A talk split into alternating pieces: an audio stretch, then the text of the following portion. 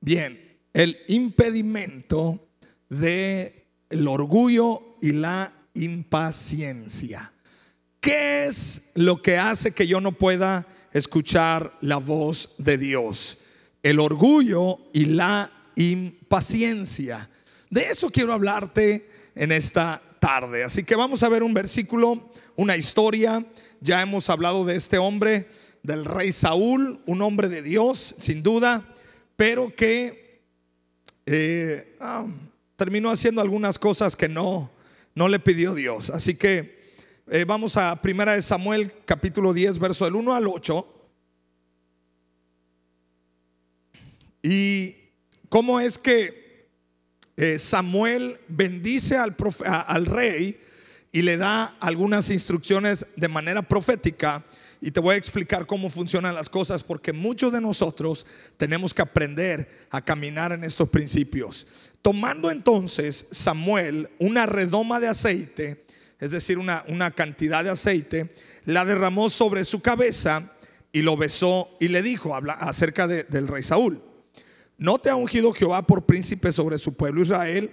Hoy después que te hayas apartado de mí, hallarás dos hombres junto al sepulcro de Raquel en el territorio de Benjamín, en Celsa, los cuales te dirán, las asnas que habías ido a buscar se han hallado. Tu padre ha dejado ya de inquietarse por las asnas y está afligido por vosotros diciendo, ¿qué haré acerca de mi hijo?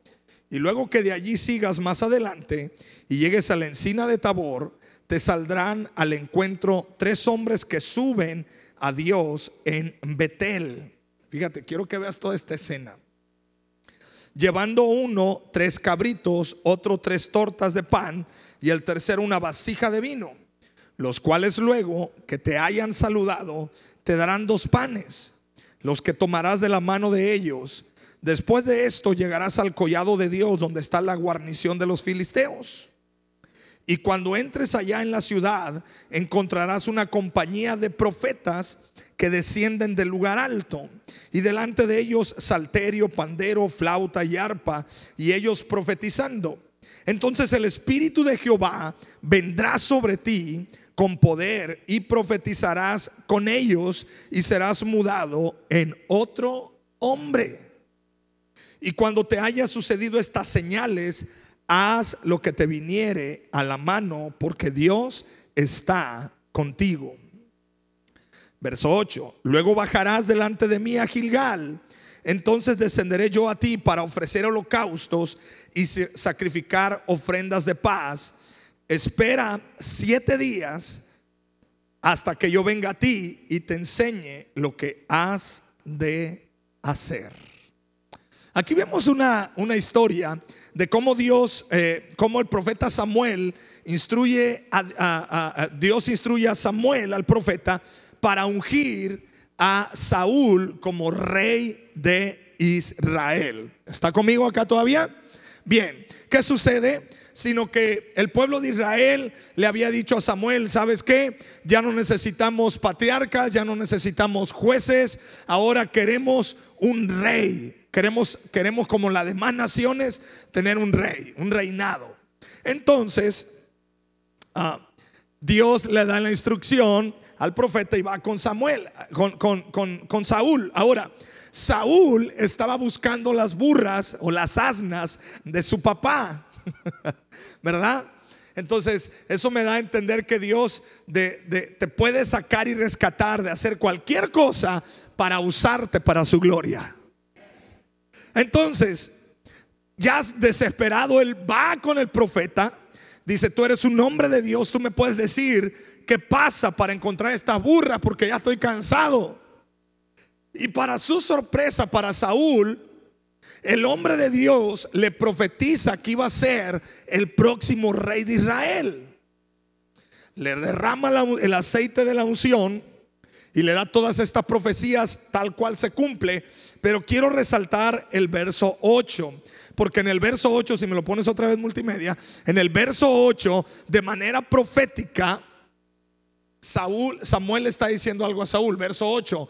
Luego bajarás delante de mí a Gilgal, entonces descenderé yo a ti para ofrecer holocausto y sacrificar ofrendas de paz. Espera, ¿cuántos días? Espera siete días hasta que yo venga a ti y te enseñe lo que has de hacer. Es interesante porque primero el profeta le dice, haz lo que venga a tu mano porque Dios está contigo. Pero después dice, me vas a esperar siete días porque yo te voy a mostrar qué tienes que hacer.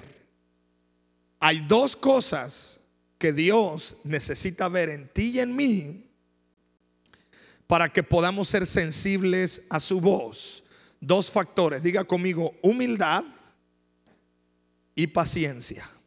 Otra vez diga conmigo, humildad, paciencia. ¿Quieres escuchar la voz de Dios en tu vida? Sé humilde. ¿Quieres escuchar la voz de Dios en tu vida? Sé paciente. Así que dile al que está al lado tuyo, échale humildad y no te desesperes. ¿Verdad? Échale humildad y no te desesperes. La impaciencia es un gran problema. El orgullo es un gran problema. Ahora, Saúl tenía estos dos pequeños problemas. Era muy impaciente y de repente le ganaba el orgullo. Pero delante de Dios eso no funciona. Ahora, veamos el primero, la humildad. Vámonos por partes. La humildad. La Biblia dice que Dios da gracia al humilde y al soberbio lo resiste. ¿Ah? La humildad. ¿De qué se trata todo esto? Bueno, la palabra profética de la cual estamos hablando era algo que sucedería años después en la vida de Saúl. Hacía referencia a una futura guerra con los filisteos. Dios le estaba prometiendo que en aquel entonces le enseñaría qué hacer. Acuérdate, versículo 8. ¿Qué le dijo el profeta? Le dijo que un día habría una batalla con los filisteos en Gilgal y que antes de hacer cualquier cosa debía esperar hasta que llegara Samuel para levantar sacrificios, después ofrecer dichos sacrificios, la promesa para que Samuel le, enseñara a Saúl qué debía de hacer. Ahora, primera de Samuel, capítulo 13, verso del 8 al 13. Vamos a ver. Por favor, ojo con lo que te estoy diciendo, porque muchos de nosotros no escuchamos a Dios por andar de impacientes y de orgullosos.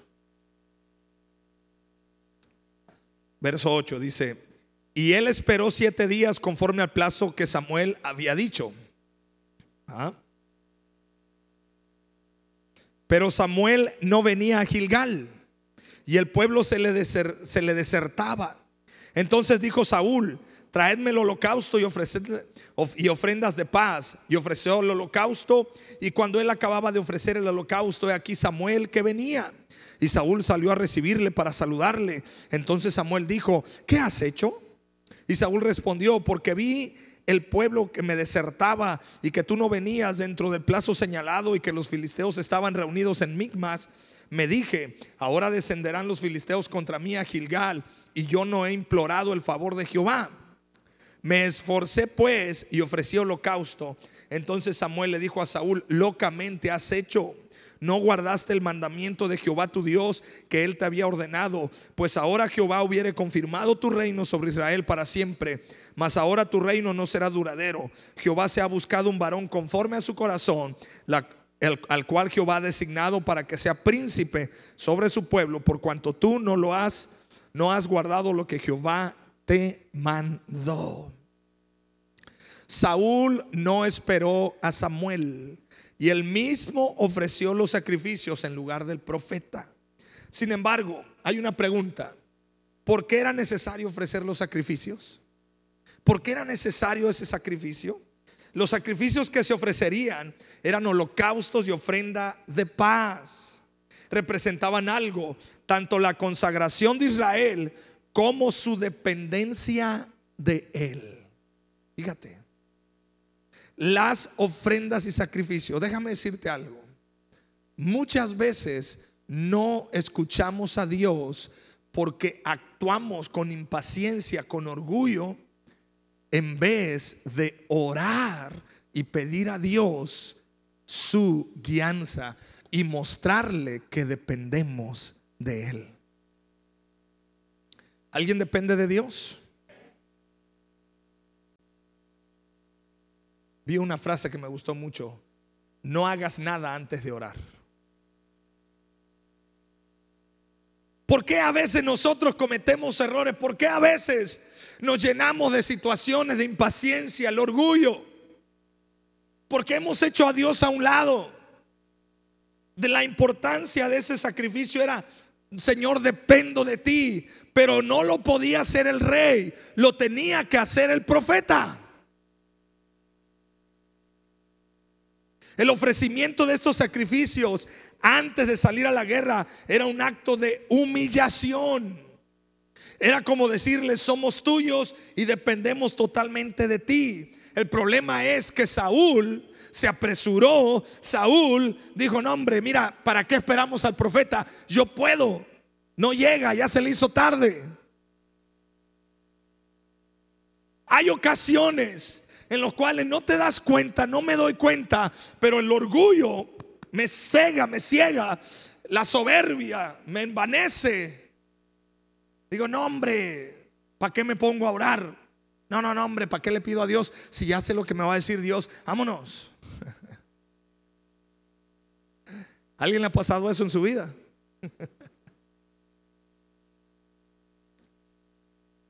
Santiago 4, verso del 6 al 7 y el verso 10 dice lo siguiente, pero Él da mayor gracia. Por esto dice, Dios resiste a los soberbios y da gracia a los humildes. Someteos pues a Dios, resistid al diablo y huirá de vosotros. Humillaos delante del Señor. ¿Y qué va a pasar? Amada iglesia, familia, amigos, no hay atajos. No hay otro camino. ¿Quiere usted ver la mano de Dios a favor de usted? Humillaos delante de la presencia de Dios. No es con fuerza, no es con mi capacidad, no es en mis talentos, es con su Santo Espíritu. Pero muchas veces caemos en el error. La mañana estaba escuchando un podcast y el podcast es el mito de la experiencia. Y el hombre que estaba hablando acerca de la experiencia decía, no porque creas tener mucha experiencia, eso te da la autoridad para seguir haciendo lo que tienes que hacer. Necesitas a Dios en tu vida. Y cuando yo escuché eso me impactó, dije, es cierto. ¿Cuántas veces nos montamos en el caballito de guerra? Es que yo tengo experiencia, ya sé cómo hacerle. Ah. Bueno, ¿qué no crees que no será mejor humillarnos delante de la presencia de Dios? ¿No será mejor esperar siete días o no sé el tiempo que sea necesario para que Dios hable? El mejor momento para humillarnos es antes, ojo, antes de salir a la guerra. Ya después, ¿para qué? El mejor momento para humillarte es antes de hacer ese negocio. Antes de comprar lo que quieres comprar. Antes de tener esa asociación con quien tengas que asociarte. Antes de casarte, para los que se quieren casar. Ya de casado, ¿ya para qué? ¿Ah?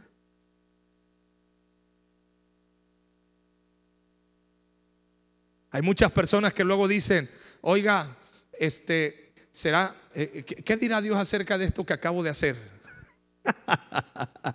¿Cómo le digo? Si dice, quiero que usted me diga, ¿qué dice Dios acerca de esto que acabo de, hacer, que acabo de hacer? Pues no sé, digo, ya lo hiciste. No creo que te importe mucho que, piense Dios. Le digo, ya lo hiciste.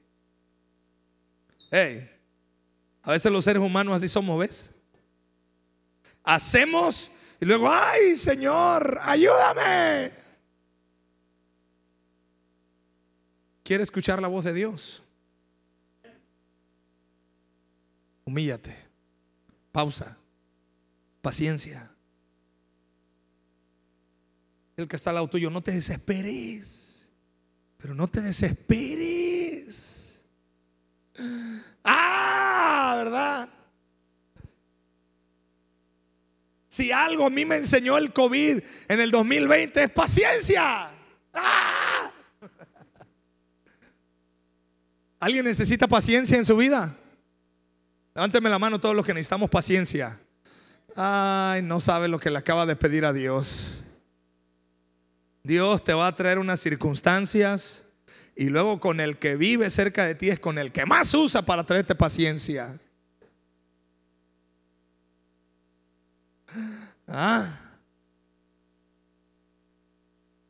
¿Qué tiene que ver esto con oír la voz de Dios? Mucho.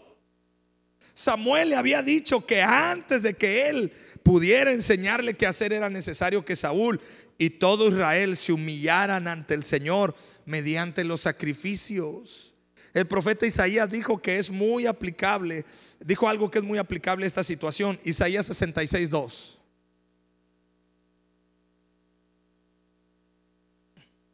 Isaías 66, 2. ¿Lo tenemos? Mi mano hizo todas estas cosas. Ah, y así todas estas cosas fueron, dice Jehová. Pero miraré a aquel que es pobre y humilde de espíritu y que tiembla a mi palabra. Nunca perdamos, amada iglesia, amigos, familia, nunca pierdas ese temor reverente a la palabra, a la presencia de Dios. ¿Qué prefieres? ¿El respaldo de Dios o su presencia en tu vida? Otra vez, ¿qué prefieres? ¿El respaldo de Dios o su presencia en tu vida? Dios le dijo a Moisés, Moisés, tranquilo, Voy a mandar el ángel que vaya con ustedes. Todo lo que yo prometí va a suceder porque yo ya se los prometí. Y Moisés dijo, espérate Señor, si tu presencia no va con nosotros, no nos saques. Y Dios le dice a Moisés, mi presencia irá contigo y hallaréis descanso. ¿Quieres que Dios te respalde? ¿O quieres que Dios te dé su paz? por medio de su presencia. Yo quiero su presencia porque su presencia me da todo. Dicho sea de paso, creo que este, no, pero voy a aprovechar que luego se, nos va, a mí también luego se me va el avión. 28, de mañana en 8, vamos a tener nuestra primer tarde con el Espíritu Santo. De mañana en 8 nos vemos aquí a las, a las 6 de la tarde, de 6 a 8, dos horas vamos a estar metidos en la presencia de Dios.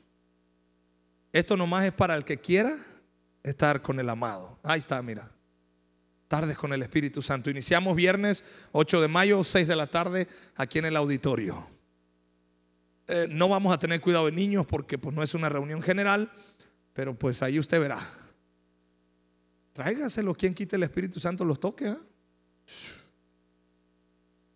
¿Qué va a pasar en estas tardes de, con el Espíritu Santo? No sé. ¿Cuál es el programa que tenemos? No sé. Entonces, ¿a qué vamos a venir? A estar con Él. Porque su presencia es todo lo que queremos. Oiga, ¿y qué, qué? ¿Va a haber palabra de Dios? Pues si Él quiere que haya, va a haber palabra. Y nos van a ministrar pues yo tengo fe que sí, pero pues que Dios haga lo que quiera hacer. ¿No te gustaría? Escúchame, amada iglesia, estamos en tiempos donde necesitamos su presencia por sobre todas las cosas. Saúl, en lugar de esperar al profeta y humillarse delante de Dios con todos los de Israel, hizo todo lo contrario. Yo creo que era mexicano que somos contreras nosotros, a nosotros nos dicen siéntate y nos paramos. luego nos dicen párate, no, me siento.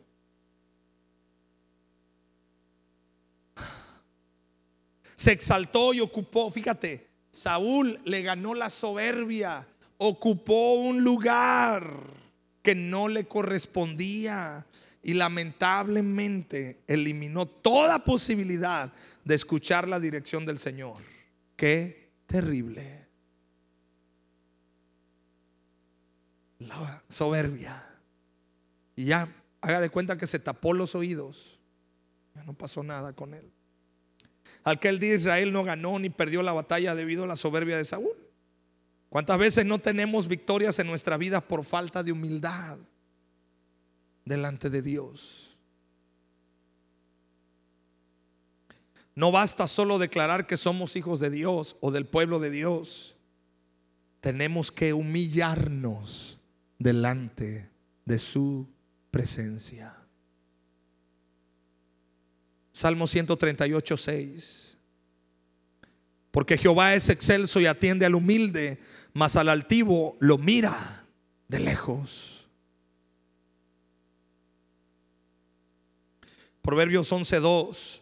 El orgullo lleva la deshonra, pero con la humildad viene la sabiduría.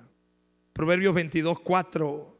La verdadera humildad y el temor del Señor conducen a riquezas, a honor y a una larga vida.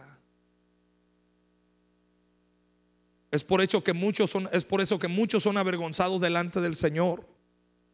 Pues no le buscan, sufren derrota y luego caen en la vergüenza. Déjame decirte esto. Más vale buscarle antes para que podamos regresar a Él con alabanza y con victoria.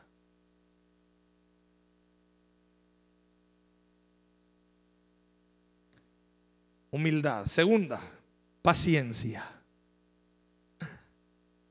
¿Me ayudas, por favor, Pedro? Paciencia. Isaías 40, verso 29.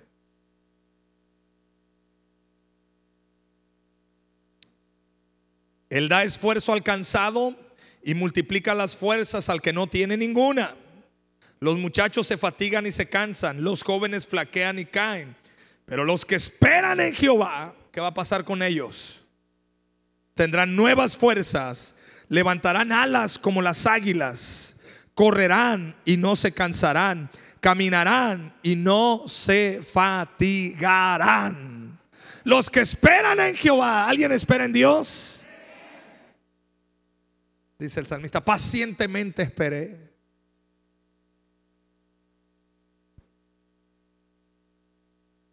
La Biblia dice, los que confían en el Señor, alégrense. ¿Sabes dónde me doy cuenta yo de una persona impaciente? Todo el tiempo está enojado o enojada.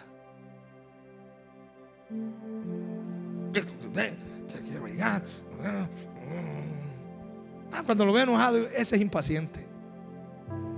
Porque una persona paciente se alegra. Sabe que Dios tiene el control de su vida. Hermano, amada iglesia, familia. El Espíritu Santo te va a dar fuerzas en esta tarde. Pero tienes que aprender a hacer algo. Paciencia. Esperar en Él. Aunque no lo veo, aunque no lo siento, yo sé que Dios está obrando. ¿Cuándo lo va a hacer? No sé, pero yo espero que lo hará. ¿Cómo lo va a hacer? No sé, pero los métodos que él use serán los correctos para mi vida. ¿Con quién lo va a hacer? A quien sea que Dios use. Pero yo sé que Dios está obrando. Lamentablemente esto es lo que le faltó al rey Saúl en la historia que estamos revisando. Por razones no conocidas a nosotros, el profeta esperó hasta el último momento para llegar. Sabes, yo me he dado cuenta que así es Dios. A veces parece que Dios llega tarde, pero Dios nunca llega tarde, llega en el tiempo correcto. Nosotros somos los impacientes. Le dijeron a Jesús, Jesús, mejor, uno de tus mejores amigos, Lázaro, está enfermo, está a punto de morir. ¿No te gustaría ir a orar por él para sanarlo? Jesús hasta ignoró, ni peló, digo, ah, al contrario, dejó que pasaran unos días. Después de que Lázaro murió, llega Jesús. las dos hermanas de Lázaro, María, y Marta. Marta va rápidamente con Jesús. Le dice, ay maestro, si tan solo hubiera llegado unos días antes, mi hermano no hubiera morido, no hubiera muerto, morido, muerto. Estoy nomás para ver si están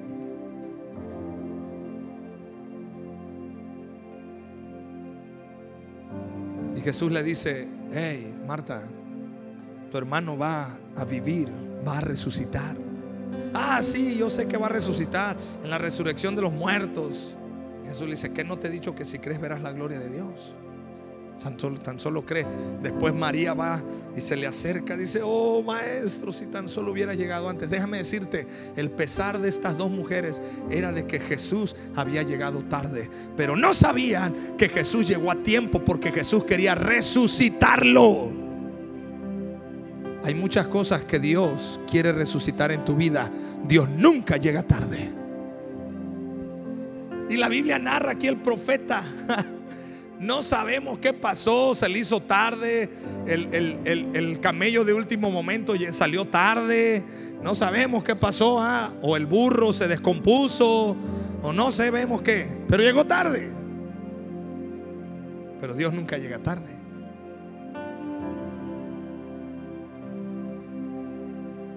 Saúl en lugar de esperar decidió tomar las cosas con sus propias manos. Ofreció el sacrificio que solo Samuel podía ofrecer su falta de paciencia le, ganó. Esto nos introduce a otro problema que tenemos con la voz de Dios, la impaciencia. ¿Por qué no escuchamos a Dios? Por orgullosos, pero número dos, por impacientes. Otra vez dígale al que está al lado suyo, no te desesperes. No te desesperes. Oye, pero cuando Dios me va a responder? Él va a responder. ¿Cuántas veces hemos orado así? Dios necesito que me contestes, pero ahorita. ¿Sí o no? Ay, Señor, yo, ay, yo ya necesito, Padre, dame paciencia, pero ahora mismo ya. De esta manera le estamos exigiendo que nos responda en nuestro tiempo. Pero lo difícil es que Dios contesta cuando quiere y no cuando nosotros queremos. Habacuc capítulo 2, verso del 1 al, al 3. Sobre mi guardia estaré y sobre la fortaleza firmaré el pie y velaré para ver lo que se me dirá. ¿Y qué he de responder tocante a mi queja? Y Jehová me respondió y dijo, escribe la visión y declárala en tablas para que corra el que la leyere en ella. Aunque la visión tardará aún por un tiempo, mas se apresurará hacia el fin y no mentirá, aunque tarde. ¿Qué tienes que hacer? Porque sin duda vendrá, no tardará. Palabra de Dios para tu vida, amada iglesia. Aunque tarde. ¿Qué quiere decir aunque tarde? Para ti tú crees que es tarde. Pero dice el Señor, sin duda llegará. ¿Cuándo Dios va a cambiar a tu esposo? Sin duda vendrá. ¿Cuándo? No sé. Pero va a venir. ¿Cuándo Dios te va a cambiar a ti? o a mí. Sin duda vendrá. Bueno, depende también de que yo le eche ganas, ¿no? Y que yo ahí me, me, me deje trabajar por Dios. Nuestro problema es que no somos pacientes y no esperamos hasta que venga. Con el resultado de que nos lanzamos sin la palabra o dirección de Dios. ¿Sabes? Hace algunos días, o más bien semanas atrás, mi esposa y yo hablábamos con unos pastores amigos de nosotros. Y nos impactó algo que decía la pastora.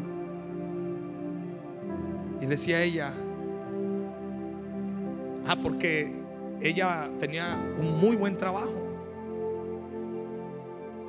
Y dice que Dios le inspiró a dejar ese trabajo y estar con su esposo tiempo completo en la iglesia.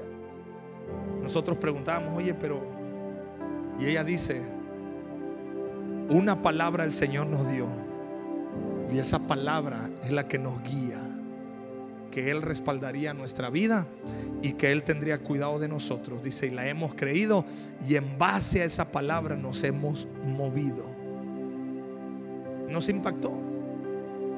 Porque casi siempre los cristianos somos al revés. Nos movemos por emociones, nos movemos por conveniencia, nos movemos porque pues hay que moverse, nos movemos porque pues ya hay presión de la gente y hay que Dios dé una palabra para ver cómo le hacemos para para corregir, no, ese me fue el para traer una para poder decir que por medio de esa palabra me moví, para justificar mi movimiento. Es al revés, amada iglesia. No te muevas sin que Dios te dé la palabra. Vamos, diga conmigo, no me voy a mover sin que Dios me dé la palabra.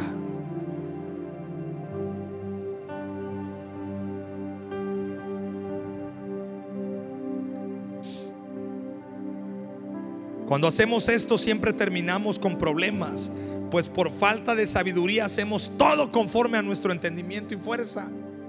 Ya te lo dije la vez pasada, casi siempre que yo hago las cosas en mi sabiduría, me va mal. Aquel que no busca a Dios es como un barco sin timón. Es como unos tacos sin salsa. Es como tomarse una Coca-Cola sin refresco, sin, sin hielo. Para que me entienda, pues. En lugar de ser guiado por sí solo, es arrastrado por la corriente. ¿Cuántas veces has actuado imprudentemente por falta de paciencia solamente para cometer un error? Yo te respondo yo muchas veces. He actuado por aquí, tengo que hacer eso y hay que hacer y ya cuando de repente digo, ah, hubiera esperado.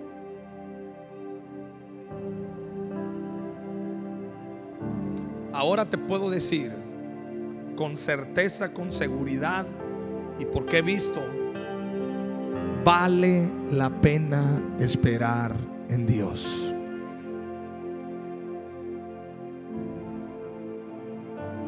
Mi pastor me dijo un dicho que, que, se me grabó mucho en el corazón. El tiempo no cura las heridas, pero el tiempo a veces te da la razón. Otra vez, el tiempo no cura las heridas, pero a veces el tiempo te da la razón. Vale la pena esperar. Vale la pena esperar.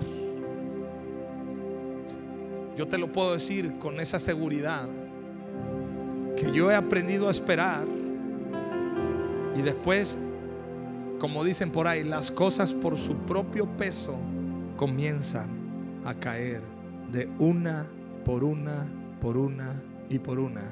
¿Y sabes qué he tenido que hacer yo? Nada. ¿Sabes qué he tenido que hablar?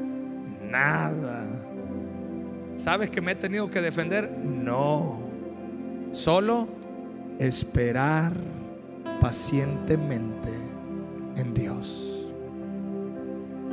¿Por qué no te pones de pie?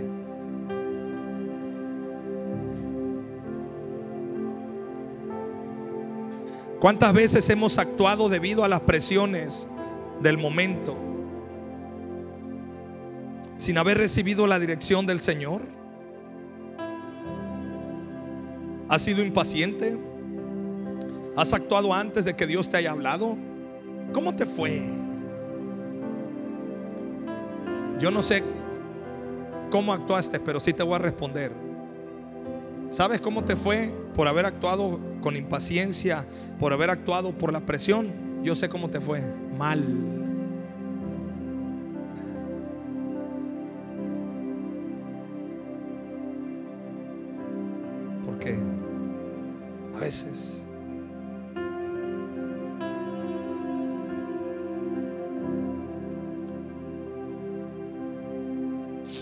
Yo te puedo decir esto. Si una de las cosas que yo he aprendido, a mí me gusta mucho pescar, me encanta la pesca. Pero yo he aprendido algo. La pesca De verdad que si usted se considera impaciente, métase a pescar, póngase a pescar. Oh, te va a enseñar mucha paciencia la pesca. Yo he aprendido algo.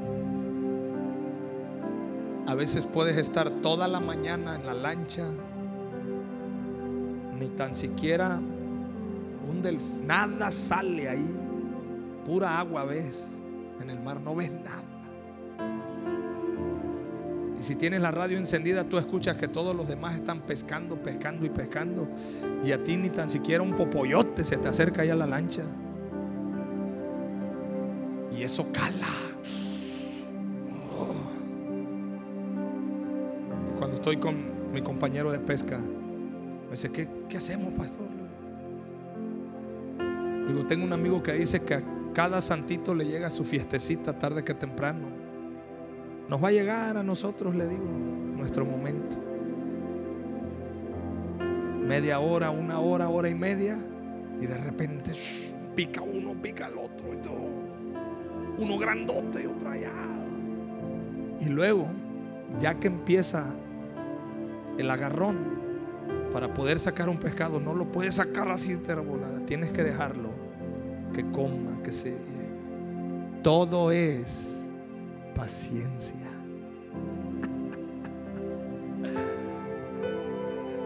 Una vez yo estaba ahí, de repente le digo, ya lo traigo, ya lo traigo. Me, me, dice el compañero, déjelo, déjelo, déjelo, déjelo. Le digo, no, ya lo traigo. Dice, déjelo que corra. Le digo, ya lo traigo.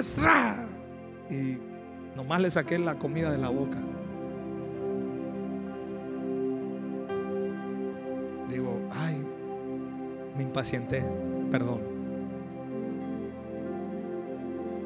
Dos cosas que hoy quiero que entreguemos delante del Dios, de Dios. El orgullo y la impaciencia. Hermano, es una mezcla mortal. Una persona orgullosa e impaciente. No funciona. Tus hijos, no te impacientes, ámalos. Ora por ellos. Y Dios hará la obra. Tu esposa, ámala, bendícela, ora por ella. Dios hará la obra. Tu esposo, tus compañeros de trabajo, todo. Dios hará la obra. Ámalos. No te impacientes. Hay momentos en los que el Señor tarda en responder solo para probar el espíritu del hombre y de la mujer.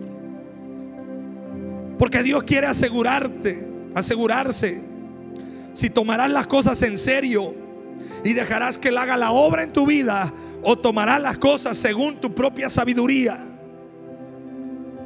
Dios quiere saber si realmente esperarás hasta que Él hable o te vas a apresurar. Para ti, ¿qué tan importante es que Dios te hable? Es muy importante. Rompe con el orgullo, rompe con la impaciencia. Nunca ganaremos la victoria cuando nos doblegamos frente a la presión. La victoria sola, solo se gana cuando escuchamos la voz de Dios y hacemos lo que Él nos dice. Circunstancias hay muchas cambios, dificultades, enfermedades, eh, en el trabajo, problemas, circunstancias. Bueno, hay un montón de cosas. Pero la paciencia y la humildad es importante. Cierra tus ojos. Quiero que medites un momento. ¿En qué circunstancias tú has actuado con soberbia, con orgullo? No para que te lamentes, no para que te sientas mal, sino para que le pidas a Dios perdón. ¿En qué momento la impaciencia te ha dominado? Los que esperan en el Señor tendrán nueva fuerza. Amado Jesús, aquí estamos.